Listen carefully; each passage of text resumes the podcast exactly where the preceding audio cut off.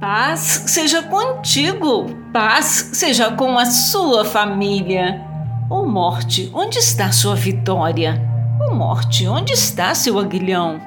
O pecado é o aguilhão da morte que nos fere, e a lei é o que torna o pecado mais forte. Mas graças a Deus que nos dá vitória sobre o pecado e sobre a morte por meio de nosso Senhor Jesus Cristo. Portanto, meus amados irmãos, sejam fortes e firmes, trabalhem sempre para o Senhor com entusiasmo, pois vocês sabem que nada do que fazem para o Senhor é inútil. 1 Coríntios capítulo 15, versículos 55 ao 58. Morte derrotada, a lei destituída de poder, chega de ser esmagado sob o peso da maldição.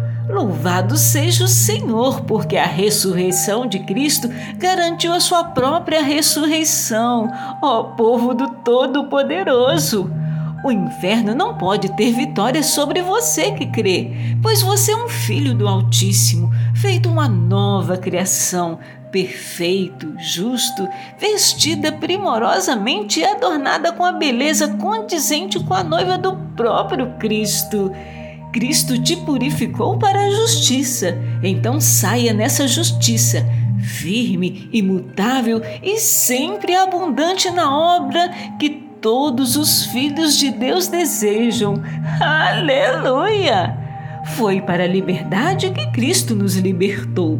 Portanto, permaneçam firmes e não se deixem submeter novamente a um jugo de escravidão. Gálatas capítulo 5, versículo 1.